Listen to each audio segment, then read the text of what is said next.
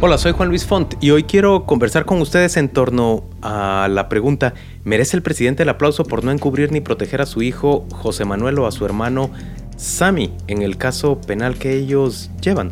El presidente Jimmy Morales ha sido objeto de elogios por su apego a la ley desde que hizo el anuncio, acompañado de la primera dama, de que su hijo y su hermano se someterían a investigación penal por el caso Botín en el registro de la propiedad. Los aplausos y los reconocimientos se multiplicaron la semana pasada cuando su hijo se presentó rápidamente ante el llamado de la Fiscalía y de la CICIG frente a la juez. El presidente no intervino de ningún modo para impedir la prisión de su hijo y no ha emitido de forma pública ni un solo comentario ríspido contra el MP o contra la CICIG. De hecho, ese mismo miércoles 18 por la tarde recibió el saludo de Año Nuevo del cuerpo diplomático.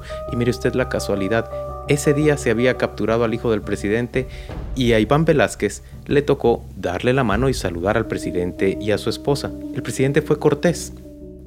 Históricamente en Guatemala siempre han gozado de impunidad los familiares cercanos del gobernante, y por eso el caso del hijo y el hermano de Jimmy Morales enviados a prisión cobra mayor peso. El poder siempre trata de proteger a sus hijos. Compare a Jimmy Morales con Blanca Stalin, la magistrada de la Corte, o con la expresidenta de la Corte también Ofelia de León por el caso de su hijo Roberto Barreda, acusado de matar a su esposa Cristina Sicaviza. Por eso contrasta tanto la actitud del presidente Morales. Pero la verdad también es que nunca antes se había tenido en Guatemala un ministerio público tan autoinvestido de independencia y autoridad, en buena medida por el funcionamiento en el país de la Comisión Internacional contra la Impunidad, diseñada justo para ser independiente de los poderes locales. Difícilmente hubiera podido el presidente Jimmy Morales tener una actitud distinta, por ejemplo, de intervención en el caso de su hijo, sin ser denunciado él también. En el plano personal, por supuesto que cualquier persona puede sentir empatía con quien resigna su poder frente a la ley en el caso más doloroso de todos, que tiene que ser el caso de un hijo.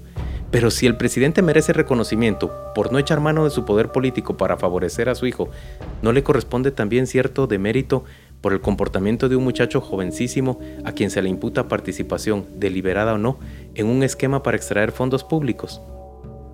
La cuestión de fondo es, ¿Cómo debemos ver al presidente Morales en medio de este predicamento?